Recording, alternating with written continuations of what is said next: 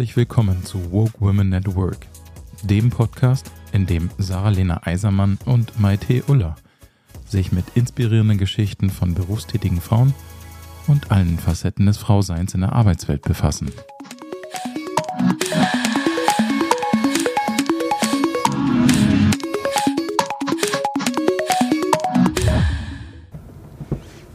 So, so, seid ihr bereit? Sehr bereit. Sehr bereit. Wir haben schon unsere Stimmen trainiert. Herzlich willkommen, Katzi. Dankeschön, ich Schön, freue dass mich du sehr. da bist. Danke für die Einladung. Ja, also ich habe mich unfassbar gefreut auf die Aufnahme. Ja.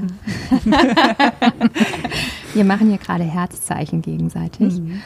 Ähm, Katzi war im Vorgespräch schon, also hat einen bleibenden Eindruck bei mir hinterlassen und ich bin unfassbar neugierig, jetzt noch mehr über dich zu erfahren. Und ähm, ich habe mir eine Einstiegsfrage überlegt, Mhm. die ich jetzt mal raushaue. Ähm, ich stelle die tatsächlich auch gerne mal in, in Bewerbungs- oder Vorstellungsgesprächen. Jetzt wäre ich ein bisschen nervös. Pressure's on, nein. Aber es ist irgendwie eine schöne, eine schöne Frage. Ähm, ja, was glaubst du, welchen ersten Eindruck man von dir bekommt, wenn man dich kennenlernt? Und ich frage sie deshalb, weil du auf mich so einen krassen, bleibenden Eindruck hinterlassen hast. Ich würde denken, offen, ähm, vielleicht etwas burschikos und ähm, manchmal etwas unnahbar. Es kommt auf die Situation an. Mhm.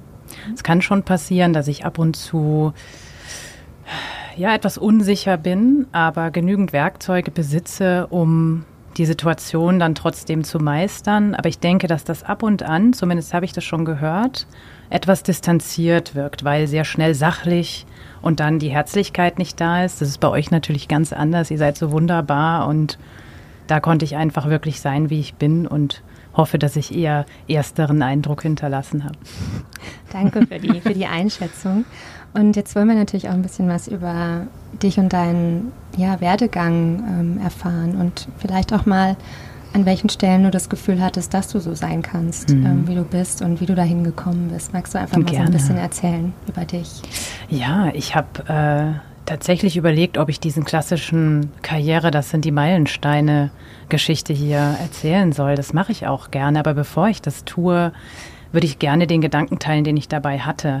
Nämlich, es ist genau schon eins der Themen, was wir haben als Frauen, aber auch als Menschen, dass wir zurückblicken und dann scheint sich das alles wie so ein Puzzle zusammenzufügen. Man war da, dann ist man nach da gegangen. Aber ich muss zugeben, bei mir, es war immer situativ. Ich habe irgendwie den Blick auf die nächste Stelle, den nächsten Schritt in meinem Leben gesehen. Und die Frage war aber auch, was habe ich mich getraut und was gab es für Optionen zu dem Zeitpunkt? Also es war nie der große Plan.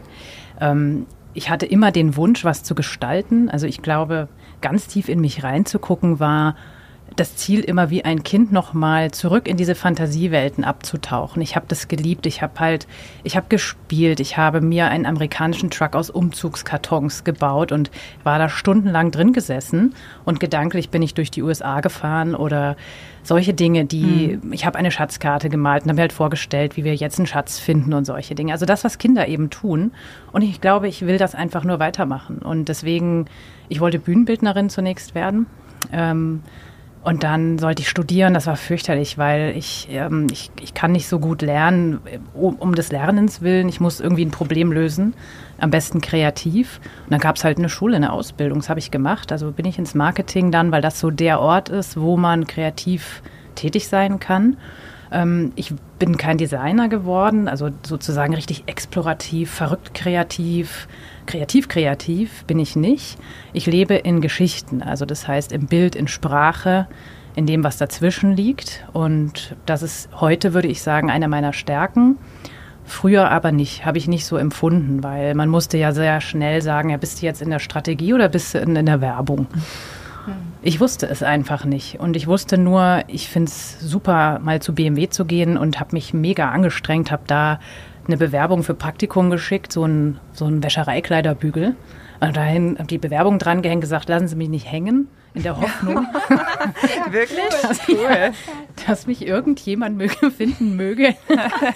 Und das war so. Also ich kam dann rein, ich war im Design Department, das war ganz toll, also wirklich auch eine eigene Community innerhalb von BMW, würde ich sagen. Und so ging das halt los. Und von dort aus ähm, was mich, glaube ich, angetrieben hat, war immer das Gefühl, ich kann nicht genug. Also ich muss jetzt lernen und deswegen will ich auch ins Marketing weitergehen und ich arbeite mich rein, ich fuchse mich rein. Ich wollte immer Werbung gestalten. Ich habe es mich aber gar nicht richtig getraut, glaube ich, damals das zu sagen, sondern ich war froh mit allem, was ich gekriegt habe und ich war in der Strategie, das war super, ähm, super anstrengend, ähm, sehr lehrreich voll in die politischen Mühlen gekommen, äh, viel gestaltet, aber auch viel strategische Papiere geschrieben, mit Marktforschung umgegangen. Also gefühlt noch mal ein zweites Studium hinterhergeschoben, sowohl im, wie geht man um in so einem Unternehmen mit, miteinander, wie bewegen sich da Menschen, ähm, aber auch rein, rein fachlich in der Theorie. Und irgendwann hatte ich das Gefühl, Mensch, hm, die Art, wie man dort interagiert, das, was man dort macht aufgrund der Größe, dieses Managen, das reicht mir nicht. Ich möchte ja Dinge tun, tun, tun aber da andere Leute was, nämlich meistens Agenturen. Zumindest mhm. so ist ja das Marketing immer strukturiert. Und ich bin schweren Herzens dann gegangen irgendwo und gleichzeitig auch nicht, weil ich gemerkt habe, die Art, wie ich bin, also ne, rote Chucks am Freitag ist ja der Casual Friday gewesen und trotzdem, also am Mittwoch wäre es gar nicht gegangen, habe ich trotzdem gemacht und einerseits dachte ich, yeah, ich habe mich getraut und gleichzeitig dachte ich, da stoße ich doch hier irgendwie an Grenzen. Die Leute nehmen mich vielleicht nicht ganz ernst. Werde ich überhaupt in Betracht gezogen für Rollen, meine IAA zu leiten oder eben die Werbeabteilung oder so? Und irgendwie hatte ich das Gefühl, nein, ich werde da nicht so gesehen, weil ich da aus dem Rahmen falle. Und dann habe ich gedacht, ich, wenn es sein soll, dann komme ich zurück. Aber mhm. jetzt gehe ich. Und bin dann zu einer Agentur gegangen. Ähm, in der Hoffnung, das Gras sei da grüner. Man lernt es dann, es gibt überall Themen, die man hat. Ich fand es da wieder auch lehrreich, muss ich sagen. Für mich war auch da wieder ein großer Schritt zu erkennen, oh Mensch, das kannst du jetzt auch nicht, also noch mal rein. Und das hat mich sehr begleitet, ne? Also immer das Gefühl, na, sie haben ja nicht studiert. So war das ja bei BMW, als ich reingekommen bin. Da gab es diese Tarifgeschichten und ähm, wenn du kein Studium hast, dann fängst du halt unten an. Wenn du aber zur Abteilungsleitung werden willst, musst du irgendwo oben sein. Du kommst da eigentlich gar nicht hin, wenn du nicht schon da einsteigst. Mhm. Und also das war schon eine erste Sache, die mich, die war schade, so gesehen vom System her, aber die hat mich damals echt getroffen, weil ich hatte das Gefühl, was kann ich denn jetzt tun? Und ich konnte nichts tun. Und der zweite Schritt Richtung Agentur schien dann freier zu sein, war es auch.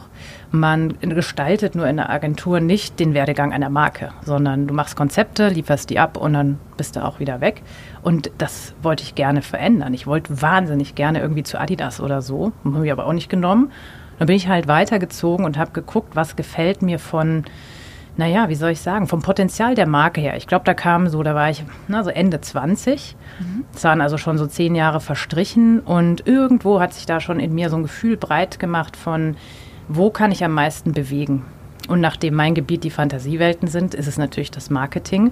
Und da war dann diese Uhrenmarke Lange und Söhne und die Webseite, das war ein Text und Text und Text, aber so leidenschaftlich und liebevoll, aber es sah nicht ideal aus. Es war einfach auch soll ich sagen, ein bisschen unbeholfen. Ich dachte, perfekt, da muss ich hin, weil da können wir die Geschichten erzählen. Das sind wunderschöne Geschichten. Naja, und so war ich da. Das waren eigentlich so Auslöser für Entscheidungsmomente, aber ich bin dahin auch, weil ich diese Option hatte, weil ich vielleicht mich auch nicht getraut habe, mich irgendwo anders auf eine große Marketingleitungsposition zu bewerben. Ich habe gesagt, nö, dann bewerben wir halt auf einen normalen Projektjob, was soll's. Aber ich wollte eigentlich gerne die Geschicke einer Marke irgendwie leiten, habe es mir aber nicht so richtig getraut.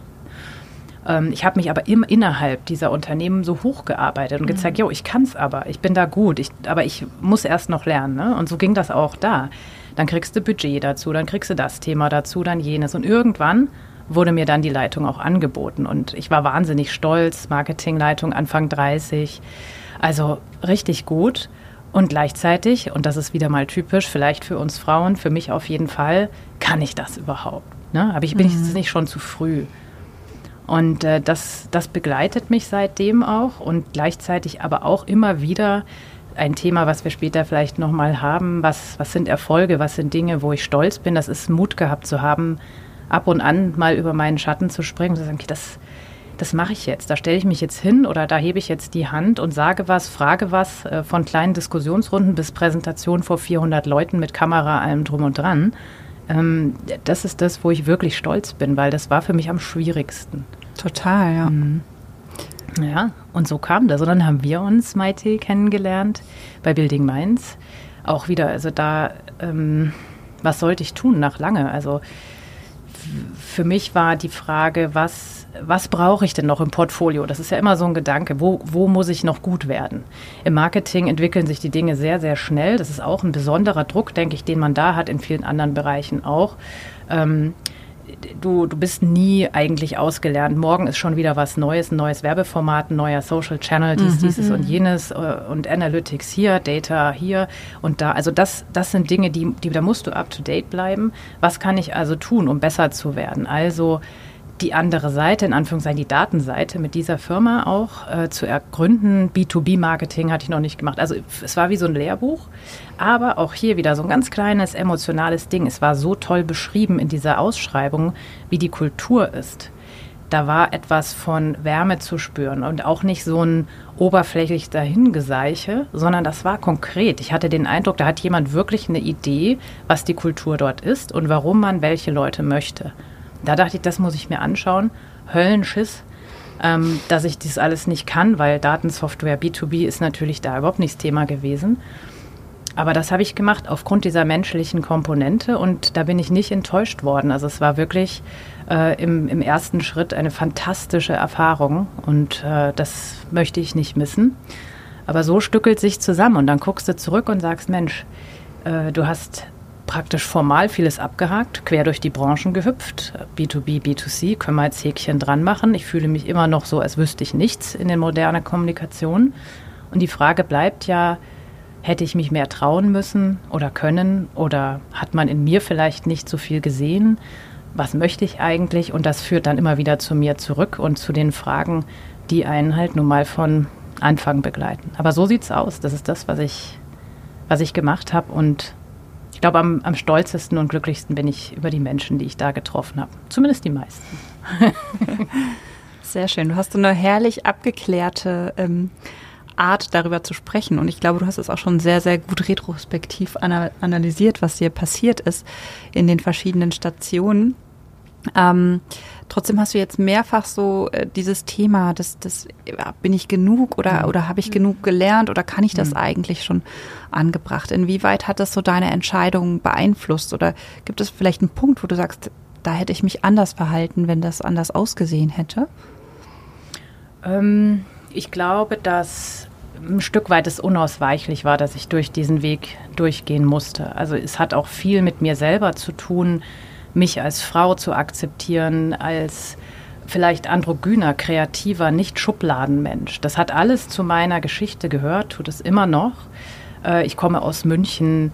Äh, es ist ein konservatives Umfeld. In diesem Umfeld sollte ich groß und erfolgreich werden. Was ist denn für mich erfolgreich? Also so viele Fragen, die, die sozusagen um diese Karrierethemen so mit rumwabern. Und man muss, glaube ich, in seinem Leben immer wieder an sich dranbleiben und über diese Hürden auch springen. Und hier hat es einfach viel mit Selbstwert zu tun und der Frage, was, was brauche ich, um an mich zu glauben? Dazu gehören Menschen, dazu gehört Reflexion, Übung, ähm, Eintauchen und Erfahrung am Ende auch. Letzten Endes sind es alles kleine Pinselstrichlein. Insofern denke ich, es hätte nicht zu einem bestimmten Zeitpunkt anders laufen können. Ich war verunsichert bei BMW zum Beispiel irgendwo. Und ich war an einem Punkt, wo ich Bulimie hatte, wo ich mit diesem Druck nicht mehr umgehen konnte. Hätte mir da jemand jetzt eine Leitungsposition angeboten, wäre das überhaupt gut für mich gewesen? Wahrscheinlich sogar nicht. Hättest Leider hatte ich nicht die Wahl. Genau, ja, das ist eine gute Frage. Wahrscheinlich schon. Weil ich immer das Gefühl habe, ich muss jetzt, also ich mache so viel, wie ich kann, ob das ein mhm. Projekt mhm. oder ein Job ist. Ich hätte es wahrscheinlich auf jeden Fall angenommen. Möglicherweise wäre ich daran auch zerbrochen. Das kann gut sein. Oder zumindest hätte es mich stark beeinflusst in der seelischen Gesundheit. Aber ich hätte es wahrscheinlich gemacht. Ich glaube, am Ende war es vielleicht gut, dass ich es nicht bekommen habe.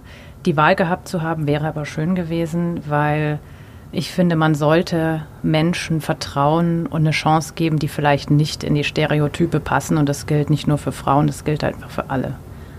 Das ist ja, sehr wichtig. Total. glaube, Sarah und ich sind bei dem Thema äh, Bulimie und Essstörung sowieso sehr hellhörig geworden mhm. ähm, aus unserer Coaching-Erfahrung, aber ähm, bei mir auch persönlich ist das was, was mich sehr bewegt hat. Mhm. Ähm, inwieweit glaubst du, ist es so ein, so ein Umfeld, was sowas begünstigt, beziehungsweise was kann man auch dagegen tun, ja, um sich für, vor, vor solchen ja. Krankheiten zu schützen oder Übergriffen in, ja die, in die Privatsphäre im Grunde genommen, die mhm. dadurch entstehen. Also bei der Krankheit, aber auch bei Magersucht, da geht es eigentlich um Kontrolle. Das ist ein ganz, ganz wichtiger ja, Negativmotivator in dem Fall dahinter. Das Gefühl zu haben, man müsste perfekt sein. Man muss den ganzen Tag performen, man muss perfekt aussehen, perfekt essen, perfekt Sport machen, perfekt Freunde, alles muss perfekt. Und das funktioniert natürlich nicht. Also der Anspruch an mich war so hoch, dass ich ihm, ich konnte ihm nicht entsprechen. Und dann sucht sich der Körper, der Geist ein Ventil. In dem Fall ist es das. Es kann eben auch anders kommen mit Magersucht und ganz anderen Krankheiten auch.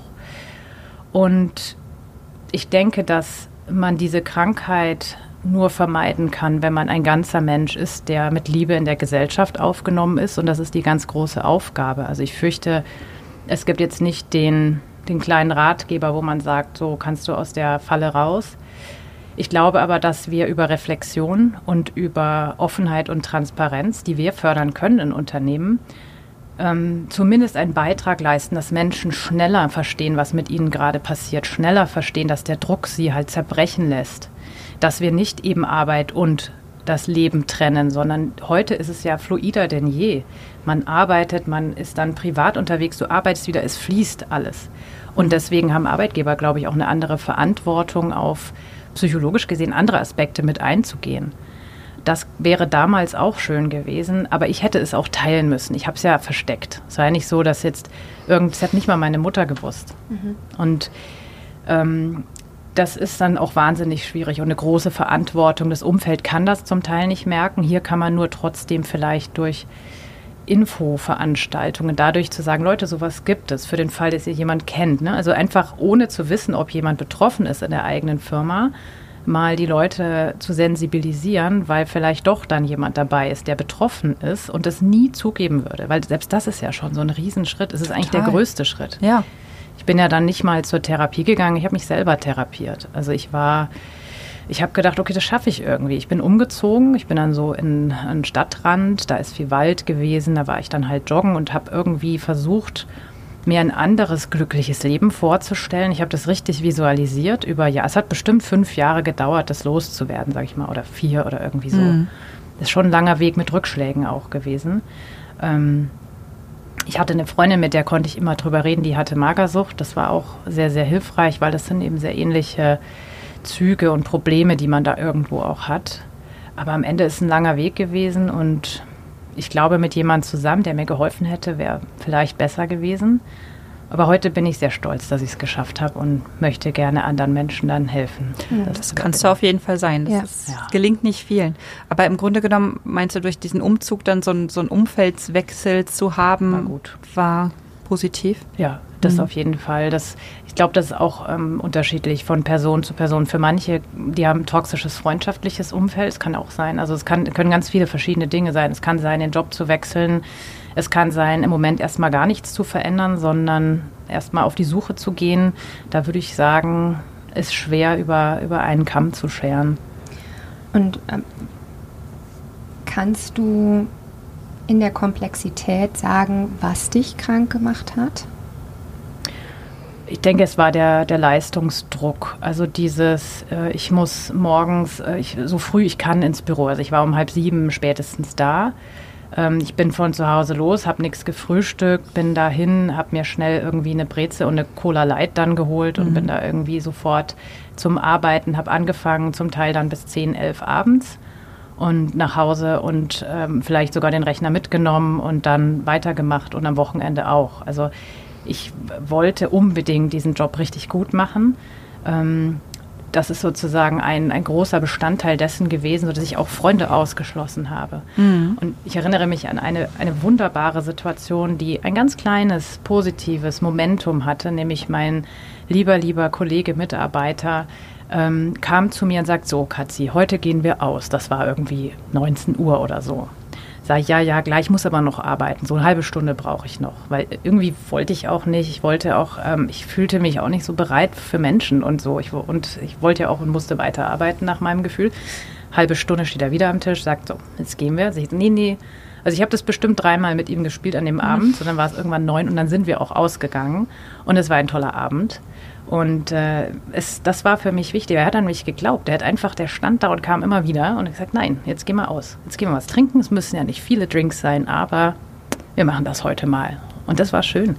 Es gibt was anderes als Arbeit. Es gibt was anderes als Arbeit, ja. Mhm. Wenn du sagst, es hat vier, vier Jahre gedauert mhm. und hat dich lange begleitet auch, ähm, diese Bulimie. Und du hast jetzt gerade auch geschildert, wie viel äh, Zeit du auch in Arbeit investiert hast. Äh, Gab es da bei BMW dann Menschen, jetzt der Kollege, der das beobachtet hat, der dich da auch gestupst hat, hey so, ne, es gibt mhm. diese andere Seite, lass uns mal Spaß haben, lass uns mal was anderes sehen.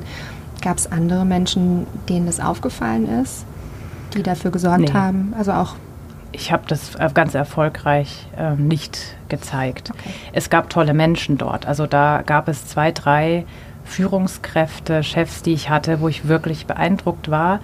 Ähm, einer war äh, der Abteilungsleiter im Marketing damals, der hat mich auch dahin geholt und der war so bekannt dafür, sich so sehr für Menschen einzusetzen und zwar mit Herz und Seele. Man hat so richtig gemerkt, wie ihm das alles nahe geht. Äh, der war selber immer schrecklich gestresst, ist irgendwie mit 800 km/h da durch die Gänge gerast. Aber man wusste, der er setzt sich ein und wenn es war, dann hatte der eben auch Zeit. Nur ich war nicht so weit, weil es ist ja schon schwer genug gewesen, irgendwie zu sagen, du, die, ich habe mich da nicht vorbereitet auf ein Meeting, dann zu sagen, du, mir geht seelisch schlecht, ich bin mental ähm, einfach kurz vorm Zusammenbruch. Das wäre für mich damals unvorstellbar gewesen.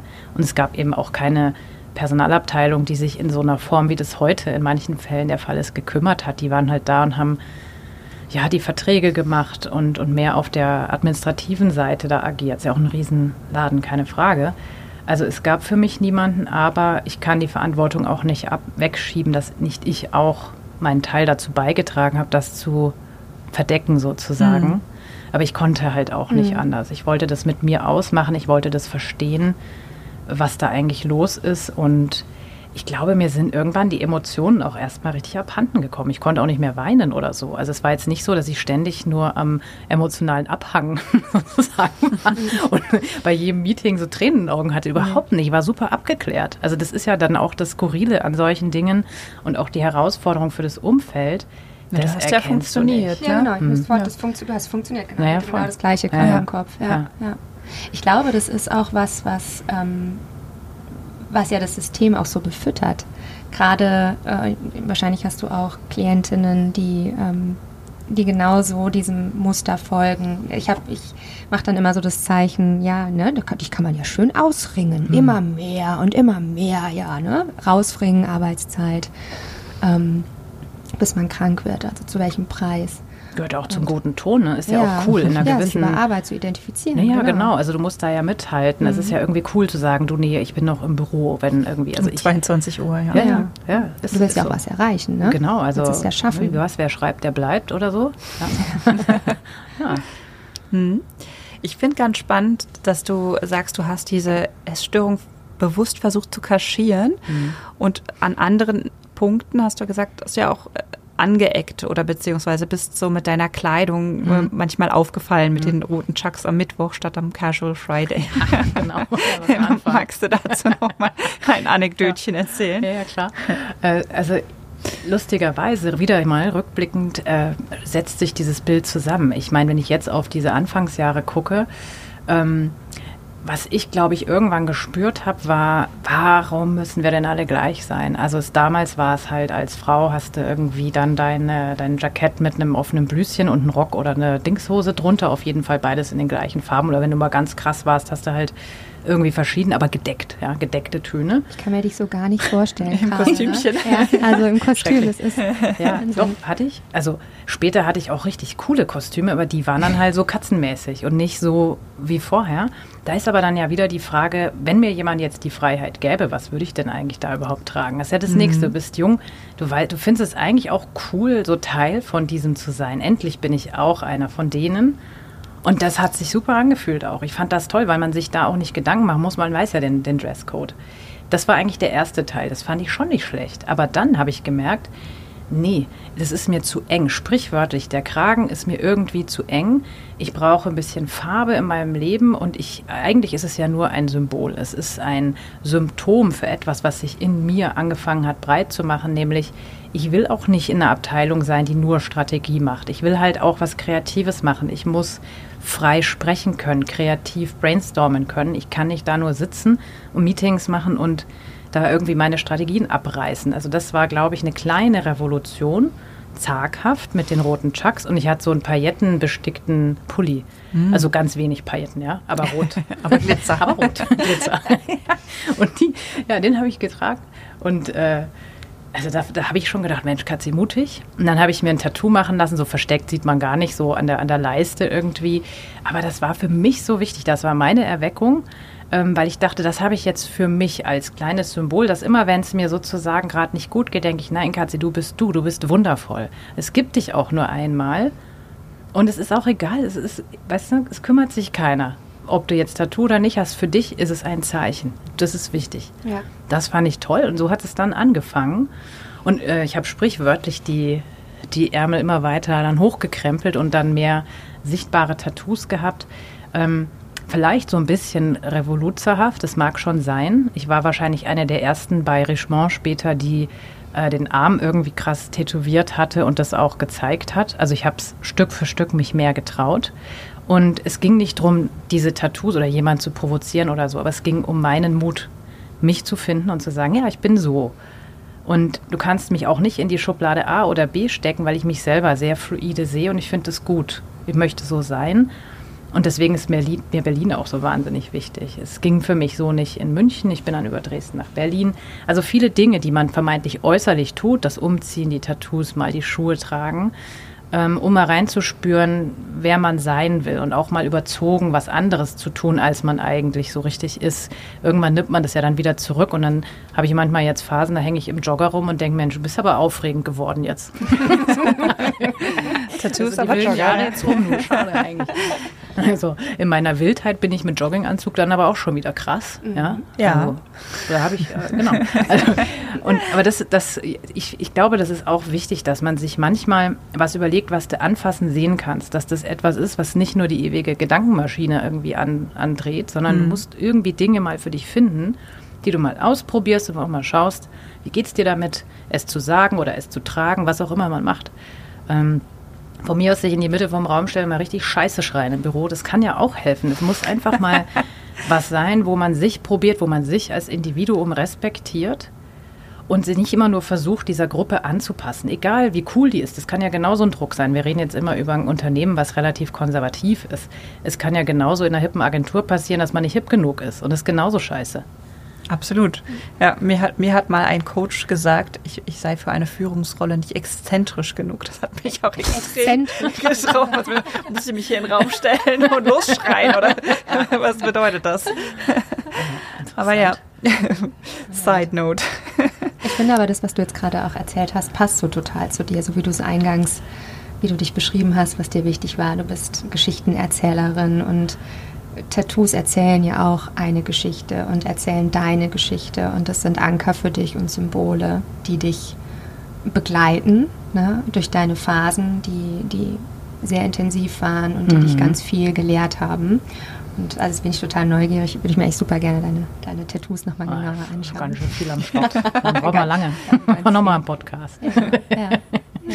Ja. ja, aber die sind nicht alle so ernsthaft auch. Das Interesse. Also viele interpretieren rein, ja, wenn ich mir mal ein Tattoo, dann muss ich mir erstmal genau überlegen, was da für eine Bedeutung ich, ist. Ja, ne? ich kann mich nicht entscheiden, deswegen habe ich keins. Und am Ende, wenn ich dann eine habe, Mist, habe ich, finde ich das in fünf Jahren eigentlich noch gut. Ja, ist doch so. Ja, na, aber es ist genau das ist eigentlich das, woran, was man lernen muss und was einem Tattoos wirklich ganz toll beibringt. Natürlich sind die nach fünf Jahren scheiße. Ich habe auch ein Tribal, was scheiße ist.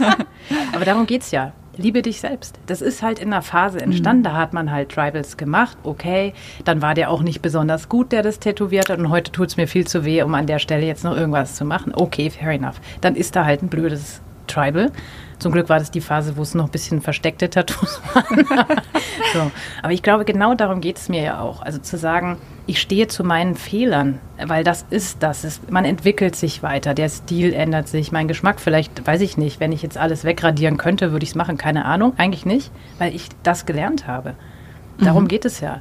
Und am Ende, wenn wir auf unserem Sterbebett sitzen, dann sollen wir, hat mir die Leiterin der Dresdner Burnout-Studie damals gesagt, als ich mit ihr sprechen durfte, wissen Sie was, es ist nur eine Sache wichtig. Es war geil gewesen. ja, hat sie gesagt. Es war geil gewesen. Und das stimmt. Es stimmt wirklich. Also es ist manchmal auch wichtig, Dinge halt einfach zu tun, auszuprobieren und zu akzeptieren, dass du vielleicht irgendwann sagst, ja, das war, das war nix. Aber mhm. hey, es ist trotzdem ja Teil von mir und dieses Nix ist gar kein Nix. Mhm. Es formt mich heute. Es macht mich zu dem, der ich bin. Und es klingt ja. auch total krass nach Loslassen und Kontrolle auch abgeben. Also oh ja. klingt ganz stark für mich. Ne? Also wenn ich jetzt dran denke, was du gerade beschrieben hast, es gibt diejenigen, die nicht wissen ne? oder die, die total planen wollen was und ich muss es ja noch, mag ich das dann noch das hat ja überlegt, also es mich gerade zum Nachdenken angeregt, ob ich da, da mein Kontrollding irgendwie zum Vorschein kommt und ich da auch mal wahrscheinlich, ja. irgendwas, irgendwas mit Tattoo. Okay, nur, nur drüber nachdenken. Hast du Tattoos? Nee. nee. Auch noch nicht. Nach diesem noch Podcast haben wir uns einen Termin los. organisiert. Ja, spontan. Und beweisen, wir können auch Kontrolle los. Ja, können. Ja. Weißt du, woran ich auch denken muss, wenn ich jetzt sage, ähm, ja, Tattoos einfach mal machen. Das gilt ja auch für die Karriere. Wir haben über irgendwie Karriere und Lebensweg ja. geredet. Mhm. Es gibt Momente, da bist du raus aus einer Firma oder kriegst einen neuen Job angeboten, wo du eigentlich sagst, Moment, das habe ich jetzt irgendwie gerade gar nicht gedacht, geplant, äh, gemacht. Ja, dann vielleicht auch einfach mal ausprobieren, anstatt es zu zerdenken, weil manchmal die Zeitpunkte nicht zu dem inneren Prozess irgendwie passen, mhm. aber vielleicht was anstoßen, was einen wieder weiterbringt. Also das, glaube ich, gilt auch natürlich dafür. Mhm. Ja. Total. Genau, ähm, um das, das, Thema Dresscode und, mhm. und, die Leiterin der Dresdner Burnout-Studie nochmal zusammenzubringen. gibt, es, gibt es denn andere Frauen oder äh, Vorbilder, die du jetzt so während deiner Karriere hattest, die dich begleitet haben, die dich inspiriert haben? Mhm. Die, meine allererste Chefin, die war alles andere als die Norm. Sie war bei BMW meine erste Chefin, Teamleiterin ähm, Froni, die ist heute noch sowas wie, weiß nicht, eine, eine Tante für mich. Also wir telefonieren und ich konnte das damals noch gar nicht so einschätzen, wie wichtig sie für mich war, weil ich wusste ja nicht, wie es ist in so einem Konzern, war auch ein Neuling und überhaupt. Was mir aber sehr schnell aufgefallen ist, um mal an diese Kleidungssache anzuschließen, das war der völlig wurscht. Die hat einfach schon, die hat schon sich danach gerechnet, dass man da einen Blazer trägt, aber der war halt nur mal so aus Jute und hat mal so richtig große Mohnblumen drauf gehabt. Ja. Halt schon, kann man sich ja vorstellen, da sind diese Rabatten von blauen Anzügen und dann sitzt sie da. Das war das eine. Also sie hat, und das hat einfach ihr gefallen, es hat zu ihr gepasst und sie hat es aber auch nicht wie eine Monstranz da vor sich hergetragen, sondern hat es einfach gemacht und es war für sie das Richtige und das haben wir auch mhm. alle akzeptiert. Ich fand es toll, das war das eine. Und das andere war die unbedingte Liebe und Leidenschaft, die sie in das Thema gesteckt hat und in ihr Team. Mhm. Sie war fürchterlich anstrengend manchmal. Es war, sie hat mich morgens schon angerufen und gesagt, Katharina, wo bist du denn? Ich so, Büro. was denkst du denn?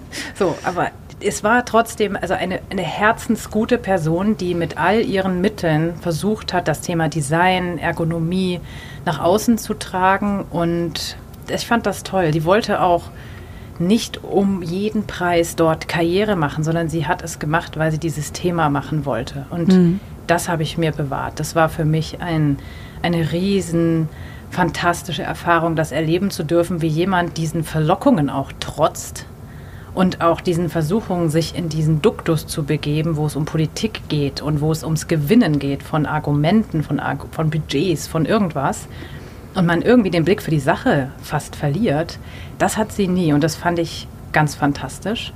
Ähm, und sie hat sich immer für Menschen wirklich eingesetzt. Und zwar nicht so, oh, ich habe hier gelesen, warte mal, Management-Lehrbuch, ah ja, wir sollten mal wieder sprechen, sondern es kam halt aus dem Inneren raus ein inneres Bedürfnis. Und das ist es selten natürlich, solche Menschen dann, aber es war fantastisch, ein großes Glück und das habe ich versucht, mir auch zu bewahren und auch weiterzugeben an Menschen, sich wirklich zu kümmern und zwar aktiv zuhören und mit dem Herzen dabei sein. Aber es halt auch, es fordert viel. Mhm. Man muss sich auch bewusst entscheiden, so viel zu geben. Das kann auch viel sein, dann irgendwann. Und trotzdem, äh, das war die erste Frau, die ich wirklich fantastisch fand. Ähm, Ja, ich, ich glaube, es waren sehr, sehr viele, die unter verschiedensten Aspekten mich begeistert haben. Meistens eigentlich Frauen, die ein Stück weit gesagt haben, mir ist es egal, ich passe mich nicht an. Das fand ich in der Zeit auch sehr wichtig, hm. äh, wo Frauen sich finden mussten, wo es eigentlich so in, ja, ich würde sagen Anfang 2000er, wo man nach oben in Anführungszeichen kam, wenn man das männliche Narrativ äh, gut spielen kann, wenn ja. man sich in, aber nicht zu zickig und auch nicht zu weiblich und so weiter. Also wenn man so einen guten Mittelweg findet, das habe ich mir sehr interessiert angeguckt und ich habe die auch bewundert. Also es gibt Frauen, die haben dieses Spiel in Anführungszeichen unfassbar gut gespielt. Also höchst professionell natürlich in der Leistung, herausragend und äh, nüchtern politisch, aber trotzdem nicht unweiblich, aber nicht zu weiblich. Also das ist schon ein, ein, ein diffiziles Spiel gewesen und das habe ich mir sehr lang angeguckt und dachte, boah, das muss, also eigentlich stelle ich mir das sehr anstrengend vor. Ich wollte das aber auch gern können. Also ich habe dem schon auch nachgeeifert. Ja.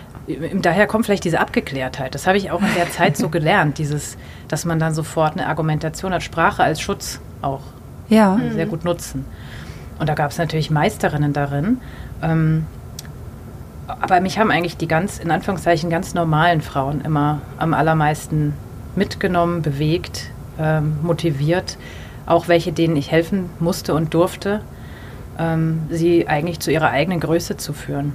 Das ja, sind die Frauen, ja. die mich am meisten begeistert haben. Also nicht die großen, wo man aufschaut und man sagt, Mensch, ja, die Influencer und so weiter, sondern eigentlich äh, die Frau, die im Nebenzimmer arbeitet und man sagt, Mensch, was, was können wir, was kann ich für dich tun, dass es dir morgen auch gut geht oder besser geht in dem Job? Und wenn man das geschafft hat, das ist einfach toll. Und das begeistert mich und die Frauen begeistern mich dann ja. sehr. Wenn du jetzt sagst, so eigene Größe und auch, ähm, dass das für dich ein, was ein wunderschönes Geschenk war, andere dabei zu begleiten oder auch zu unterstützen, wahrscheinlich auch in deiner Rolle als Kollegin, als, als Führungskraft das, damit geht ja auch einher, Menschen zu sehen und ihre mhm. Kompetenzen zu sehen. Wenn du jetzt so auf deine Geschichte guckst und ähm, so mal in dich reinschaust und deine eigene Größe so beschreiben dürftest, wie guckst du so auf dich? Wie ist so deine Geschichte jetzt? Ja, ich jetzt erzählen. Ich glaube, also aus der aus der positiven Perspektive dieses dieses Fantasiekind, äh, das ist eine eine Eigenschaft, die ich auch Menschen sehr, sehr gut mitgeben kann. Ich nehme alle gern mit in so eine Welt. Das passiert mir auch oft in Meetings und manchmal, lacht, ist, ja, manchmal ist es auch vielleicht nicht angemessen, abzudriften und in kreativ lustige Ausflüge sich immer, immer zu begeben. Aber es passiert und ich, ich, ich liebe es selber so sehr und äh, ich glaube, dass ich mit dieser Begeisterung, die ich für die Dinge habe, auch Menschen einfach Freude bereiten kann und Marken auch Erfolg bereiten kann. Das ist ja beides dabei ähm, das, das ist ein, ein großer Bestandteil, diesen, die Selbstliebe ein Stück weit immer wieder zu entdecken, ähm, sich auch wirklich hinzuhören, wenn einem jemand ein Kompliment macht. Ich glaube, das ist für Frauen ganz besonders wichtig, oder ich zumindest, wenn, selbst wenn Lob kam oder, oder, es war eine fantastische Kampagne oder was weiß ich, was für einen Erfolg man da formal erzielt hat, dieses Hinhören, zu sagen, ja, es war gut, jetzt ruh dich doch mal einen Moment aus und akzeptiere, du hast es jetzt gerade echt cool gemacht mit dem Team zusammen. Es war eine geile Sache. Also genieße und, und sage, ja, ich bin gut. Und ich glaube, das können ganz wenig Menschen. Und das ist das, was ich ein bisschen mehr lerne, sagen zu können, ja, es ist gut. Ich habe jetzt gerade erst eine wirklich schwierige Erfahrung gemacht. Ich äh, wollte ja in einer Initiative mitwirken. Das ist nicht zustande gekommen. Ich habe mich da sehr reingehängt, habe da Ideen eingeschmissen, Konzepte. Also war wirklich mit dem Herzen schon so richtig drin und dann kam das nicht zustande. Und dann zu sagen, ja, aber es, es liegt nicht an dir, du bist gut, es ist gut und es kommt wieder was Gutes. Nimm es nicht persönlich. Das werte ich als Größe und Erfolg. Und als zweite und letzte Komponente dieses Mal ich, ich, ich nicht zu sagen, sondern gerade wenn man dann in der Führungsposition ist, aber auch als Kollege, als äh, auf der gleichen Ebene befindliche Person, die anderen Menschen eben zu sehen und genau das zu tun, mal von der eigenen Karriere, der eigenen Entwicklung, der eigenen Größe abzusehen und zu sehen, was man wirklich tun kann, weil die Verpflichtung haben wir halt.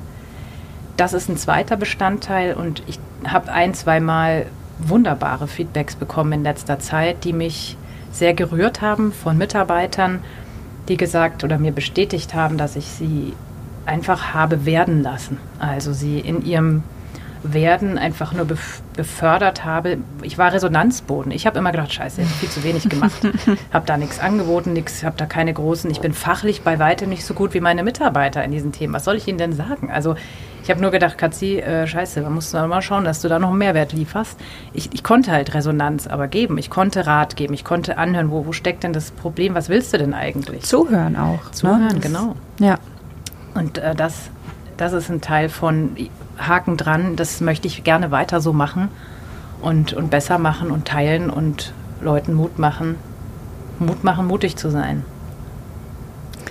Sehr schön. Ich ertappe mich dabei, wie ich immer nicke und denke, ja, ja, ja. ähm, äh, frag mich aber auch, vielleicht hast du dich das auch schon mal gefragt, und das, die Frage stelle ich immer ganz gern allen. Was glaubst du, was in deiner Karriere anders gelaufen wäre, wenn du ein Mann gewesen wärst? Gibt es so Punkte, wo du sagst, Vielleicht wäre ich jetzt an einer ganz anderen Stelle.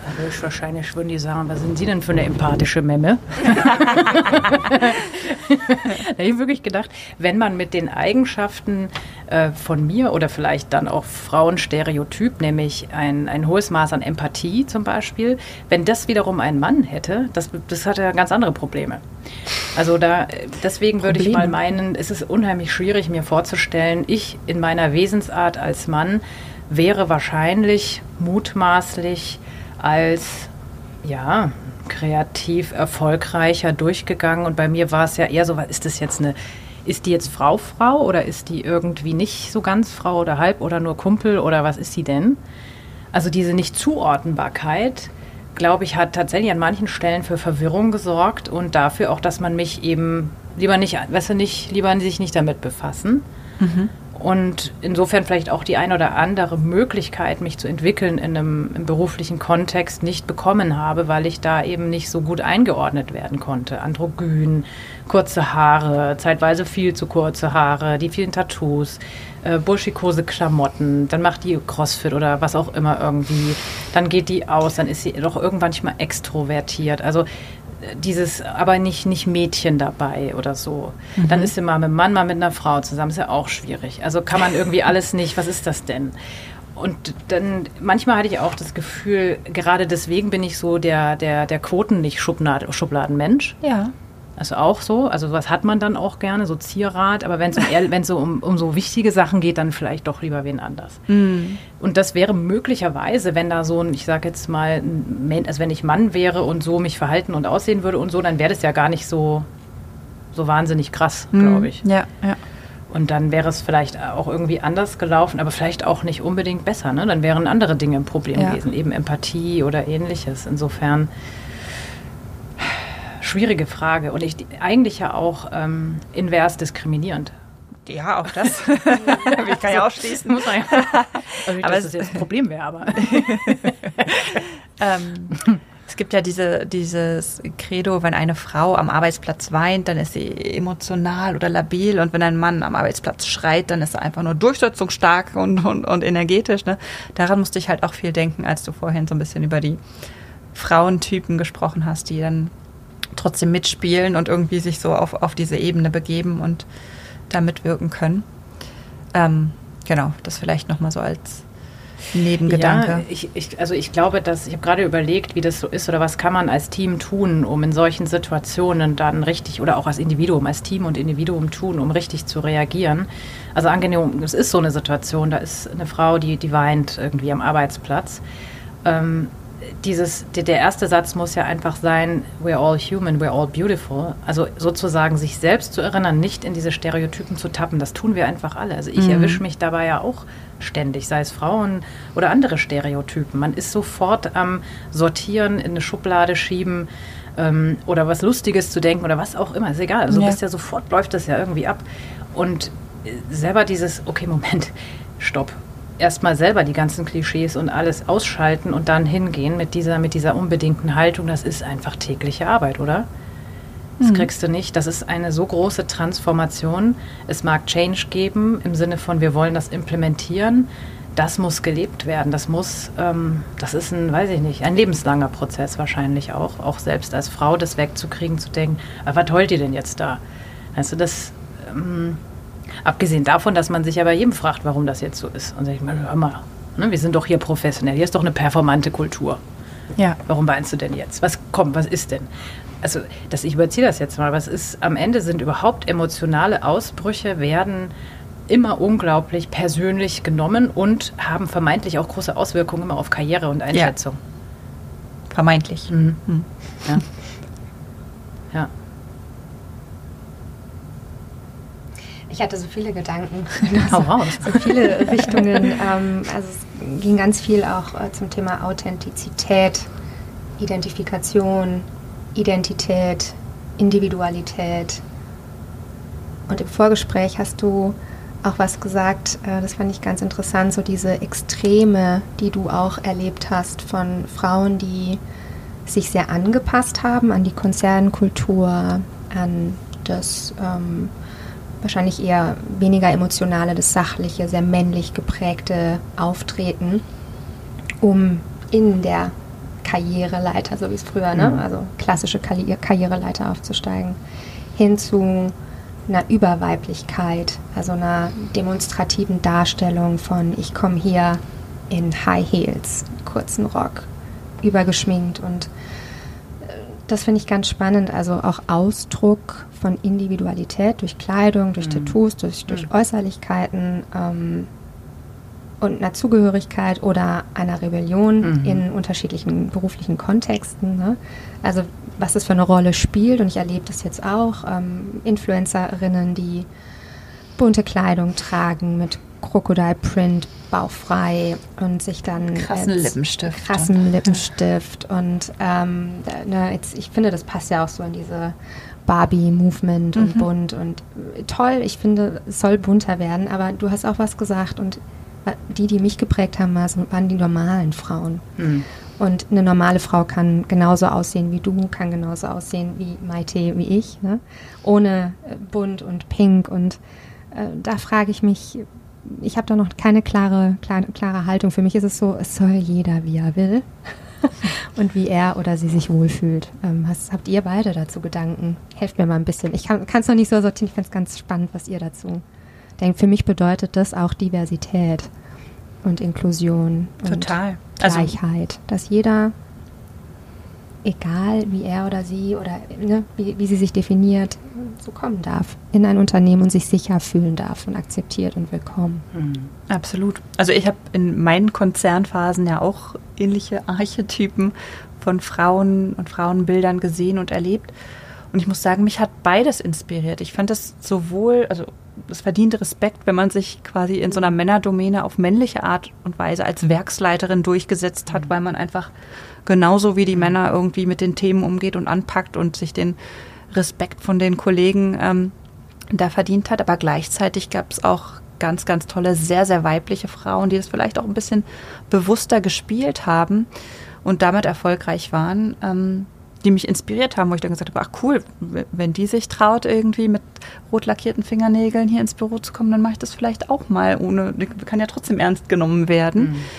Ich finde es nur schwierig, wenn das so ein Zwang ist, ne? Also mhm. in beide Richtungen. Also wie, entweder sich irgendwie extrem männlich zu machen, obwohl man es nicht ist, oder dann auch dieses, nee, wir sind ja jetzt alle Frauen und, und können und dürfen und sollen auch Pink tragen und deshalb machen wir das jetzt auch so mhm. plakativ. Das finde ich schwierig, ja. ja. Zum Stichwort Nagellack schiebe ich kurz nur ein. Ich, hab, ähm, ich begleite ja auch Menschen, die sich beruflich ähm, orientieren, neu orientieren, umorientieren. Ich habe eine junge queere Person betreut und die jedes oh. Mal im Coaching kam sie mit unfassbar tollem Nagellack. Hm. Und zwar immer so, welche Farbe äh, ist es heute? jetzt? Ist es heute? Und dann war dann auch die Frage vor dem Vorstellungsgespräch, äh, Sarah, mit oder ohne Nagellack? Und ich ah. habe natürlich bestärkt, die Person den Nagellack draufzulassen. Äh, habe aber auch gesagt, wenn du dich wohler fühlst ohne, dann mach ihn vorher ab. Und ich glaube, die Person hat den Nagellack vorher abgemacht. Und für mich, ich habe dann mhm. innerlich gemerkt, wie ich dachte, oh nein, Schade, das gehört ja. so zu dir, dieser Nagellack und diese Unsicherheit. Wie werde ich vielleicht beurteilt, verurteilt, mhm. wenn ich einfach bunte Farbe auf meinen Nägeln habe, wisst ihr? Und das ist das, was mich so, es hat mich richtig getroffen und richtig geschmerzt. Ich dachte, was läuft hier falsch? Mhm. So ein toller Mensch ne, du wirst die überzeugen mit deiner Persönlichkeit. Daran haben wir gearbeitet im Coaching. Da ist der Nagellack so scheißegal. Aber ja. Ja, Ach, also fantastisch, ja. Es sind unglaubliche Geschichten. Ne? Und ich glaube, es ist jedem ganz, ganz lebendig vor Augen. Wir sehen diese Menschen, wir sehen die Situationen. Und ich, ich denke, dass man zwei Dinge wahrscheinlich ein bisschen auseinanderklamüsern kann. Das eine ist das, das Individuum. Die Frage nach, womit fühle ich mich sicher, womit fühle ich mich wohl. Der Nagellack, der gehört zu mir.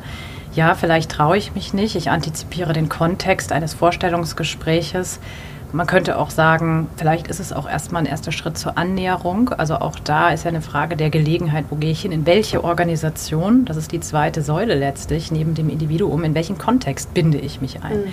Wenn diese Person sich in der Buchhaltung eines Braunkohlewerks beworben hat, dann ist es vielleicht auch im ersten Schritt mal ganz gut zu sagen, ich mache das ohne, in Klammern, man muss natürlich damit rechnen, dass das von einem so auch weiter erwartet wird und ganz eng mit sich resonieren, mhm. ob, einem, ob das für einen dann okay ist.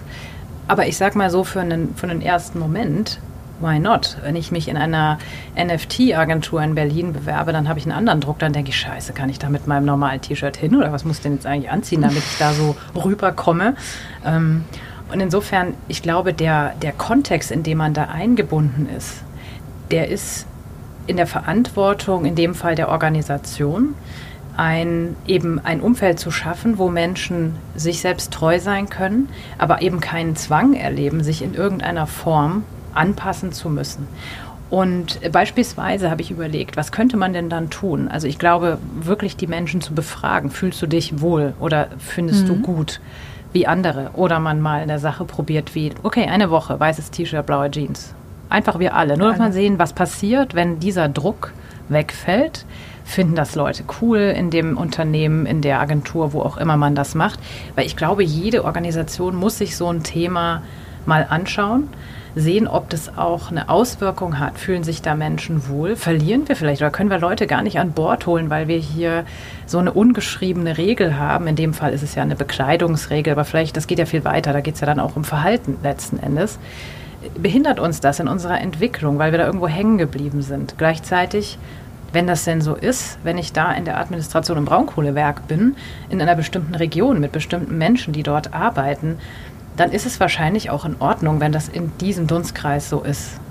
Das ist, nicht jeder Mensch ist bereit, sich in der Form weit zu öffnen. Mhm. Das ist, selbst bei meiner Mutter war es schwierig mit den Tattoos und sie liebt mich. Also, und da glaube ich, muss auch ich wiederum verstehen, dass das für Leute schwer ist. Also, dass ich überfordere Menschen schon auch mit dem, wie ich bin manchmal oder mit all den Tattoos und dem ganzen Kram. Das ist nicht ganz einfach und das muss ich auch verstehen. Ähm, gerade wenn ich in so Umfelder gehe, in dem Fall halt im Privaten. Aber trotzdem, es ist so. Also für Freundinnen meiner Mutter, die gucken dann schon. Na gut, das, aber dann sagen, ja, das ist Berlin. das ist okay, das ist Berlin. Die Münchner. Na, ich, ich meine, man ist ja nicht los, freigesprochen ja. von der Verantwortung seiner Wirkung. Man sagt, wieso, so bin ich halt. Das finde ich eben auch nicht. Da waren wir bei der Operndiskussion. Mhm. Ist denn jetzt das Abendkleid Pflicht oder nicht? Wahrscheinlich nicht, aber du hast die, Ant die Aufgabe, dich dem Anlass entsprechend ordentlich anzuziehen, für deine Verhältnisse was Schönes anzuziehen. Ja. Ob das ein Kleid ist oder was ganz anderes, ist erstmal egal, aber du sollst es respektieren. Du respektierst die Menschen dort. Und das gilt dann für den Arbeitskontext auch. Insofern finde ich, es ist eine individuelle Frage, es ist aber auch eine, die wir als Organisation immer anschauen müssen und Antworten darauf geben mit dem Team zusammen. Weil was Kultur ist, das ist ja das, was wir sonst immer als Thema haben, ja. das ist individuell zu definieren und zu messen ähm, und auch zu sehen, ob das Menschen glücklich macht, ob sie da Probleme haben oder nicht. Genau. Und das hängt auch ganz stark ja. von der Organisation ab, wie viel ja. du da einbringen Finde ich übrigens auch cool. Hast du jemals, Maite, in einer Befragung oder auch Sarah, habt ihr irgendwo gesehen, dass diese ganze, diese Emotionalitätsthematik abgefragt wurde? Also ähm, ist es okay zu weinen? Ich sag's mal so. Kommt eigentlich nicht vor, ne? Dass man sowas. Ich glaube nicht glaube nicht, dass das irgendwo thematisiert wurde. Also wie, wie, wie empfinden Menschen im Team das, wenn es wirklich so ja. ist? Tränen überströmt am Tisch. Was äh, ist das in Ordnung? Fühlt es fühlt sich befremdlich an? Können Menschen damit umgehen überhaupt? Ja. Eigentlich finde ich das einen wertvollen Aspekt, ähm, mit diesen eigentlich den Emotionen aus dem anderen Leben, dem privaten Leben, ja. plötzlich auf Arbeit aufzutauchen. Total ich bin überrascht, wie viele tatsächlich, also wenn ich auch in, in Führungskräftetrainings bin, wie viele da auch wirklich sagen, Emotionen gehören nicht an den Arbeitsplatz. Mhm. Auch in, in, in, ne, ich denke, Mhm. okay, jetzt, äh, jetzt sind wir an einem spannenden Punkt. Ne? Also, und das gerade, wenn man dann in Übungen geht und es als beobachtender Trainer, Facilitator da drin ist und sieht, wie hoch emotional es dann dazu geht. Und ähm, das Man ist gönnt sich's dann mal, ne? Man darf ja in so einem Training ausnahmsweise einmal im Das sind halt nur gewisse nee. Emotionen, oder? Ich glaube, es passiert, nee, die Emotionen sind einfach da. Mhm. Und es ist ein Abbild dessen, was auch in Organisationen geht, aber man gesteht sich da nicht ein. Ne? Mhm. Also man, ne, man, man hält sich da zurück. Oder, Das ist ja eine Schwäche, ne? ja, Wird so das wird als Schwäche ausgelegt. Mhm. Müssen wir ändern. Müssen wir ändern. Ja. Ich glaube, Stichwort psychologische Sicherheit ne? ist definitiv ein Aspekt, der, also wie schafft man Ja. das? Ja. Vielleicht, ja, das, Ihr was habt du ja auch auch sicher die, die Studie von die Leute jetzt gelesen, ähm, wo ich also sehr überrascht war oder auch leider eigentlich nicht so überrascht. Da ging es um das Thema Menopause, Menstruation. Okay. Frauen trauen sich nicht über diesen Zeitraum und wenn es dann schlecht geht oder man sich nicht gut fühlt und schon gar nicht über die vier Phasen, aber zumindest mal über diesen Bereich oder eben Menopause zu sprechen, weil sie Angst haben oder viele Angst haben, dass das ihre Karriere be negativ beeinflussen Mhm. könnte. Man kann nicht sagen, weißt du was, heute ist es einfach nichts, heute können wir nicht diese Art von, können wir heute einfach nur Atmen machen und sonst nichts. Ähm, das machen Frauen nicht, da ist so ein Stigma. Und das, das glaube ich, das gehört eben mit da rein, dass das in Ordnung ist, dass man sich nicht immer super fühlt. Es ist nicht jeden Tag Superman-Tag. Wir rollen unsere Superpowers nicht jeden Tag aus. Und deswegen ist man nicht unperformant sozusagen. Und ich glaube, das sind wir viel zu sehr. Vielleicht, ich weiß nicht, ob hier Gen, Gen Y, Gen Z, ob die da ein bisschen anders unterwegs sind schon. Könnte man auch noch mal angucken. Aber ich als Gen X-Mädel würde definitiv sagen, ähm, ich würde mir, ich tue mich auch schwer zu sagen, heute ist nicht mein Tag. Total. Ja. Ja. Also ich habe es auch nur in den Schwangerschaften erlebt, ne, wo Mhm. man dann auch so Tage hat und dachte, pff, geht eigentlich, eigentlich geht nichts mehr, aber ich, ich falle ja schon demnächst aus, also ja traue noch ich mich. lernen. Genau, ja, deshalb, ja, klar, stimmt. deshalb Mhm. mache ich jetzt noch weiter bis dahin. Oder danach wahrscheinlich auch so. Okay, jetzt bist du aber lange genug weg gewesen. Ne? Ja, ja, Jetzt genau. Ne, dass man los. denkt, so, ich war ja schon Mhm. einiges weg und das Ja. kann ich jetzt nicht noch, noch weiter rauszögern oder rausschieben. Hm. Ja. Okay. Gut, und an Betracht der Zeit würde ich sagen, machen wir mal langsam Closing. Du guckst Ja. noch auf, hast du noch... Hast du noch Themen? Ja, hast du noch was? Ähm, ich habe ein Zitat gelesen, das wollte ich gerne Ja. teilen. Ihr Ja. kennt es bestimmt, aber ich wollte es nochmal ins Gedächtnis rufen. Es heißt, Gott gebe mir die Gelassenheit, Dinge hinzunehmen, die ich nicht ändern kann, den Mut, die Dinge zu ändern, die sich ändern lassen und die Weisheit, das eine vom anderen zu unterscheiden. Ich glaube, da ist nur ein Fehler drin. Es sollte nicht Gott sein, sondern man steht selbst in der Verantwortung, das zu tun. Ähm, Und das ist das, was wir jeden Tag machen können. Wir können überlegen, wenn wir in einer schwierigen Situation sind im Job, wenn es muss ja auch nicht Harassment oder was Extremes Mhm. sein, sondern einfach diese Mikro-Nadelstiche passieren, diese Unwohlgeschichten, dieses Hey, das war jetzt irgendwie nicht okay, ich fühle mich nicht gut. Das anzugucken und zu sagen, kann ich an der Situation etwas ändern und dann auch eine Klarheit an den Tag zu legen. Ich glaube, dass viele Menschen, die Unsicherheit verspüren, irgendwo gefangen sind in diesem, aber ich weiß auch nicht, wie weiter. Und Mhm. ein Stück Verantwortung liegt nicht nur bei den Unternehmen, sondern uns allen zu Ja. sagen, was möchte ich wirklich, was sind die Optionen und sich mal auszurechnen, was ist denn der Worst Case? So schlimm ist der oft gar nicht. Man kann die Hand heben und mal was sagen und sagen, so ist es nicht gut für mich. Aber wir haben eben die Aufgabe, es zu tun, selbst aktiv zu werden. Und das wäre vielleicht auch so mein, mein Rat, mein Wunsch ähm, an alle da draußen, das zu machen, äh, sich selber zu lieben, reinzugucken. Es ist sehens- und lesenswert, was man da findet. Jeden Ja. Tag aufs Neue. Ja. Sehr schön. Ein schönes, ja, schönes Wort. Zitat Ja. auch. Ich kenne das in einer bisschen anderen Version, die muss ich jetzt leider noch zum Besten geben. Bitte. In Russisch. Eigentlich auf Englisch. bitte. Lord, give me coffee to change the things that I can change and wine to, to accept the things that I cannot. You won. Ich glaube, das ist auch die perfekte Überleitung. Haben wir nicht irgendwie noch einen Sekt? Wir haben, wir haben noch einen Sekt kalt ja, gestellt. Hast du Lust auf ein Gläschen Sekt? Sollte unbedingt Teil Ja. des Arbeitsprozesses Ja, sein. Absolut. Anstoß auf, diese, auf dieses schöne, wundervolle Gespräch. Es ist fantastisch. Ich danke Hatzi, euch sehr. schön, Ihr seid fantastisch. Ja, danke dir. Danke. auch. Tschüss. Tschüss.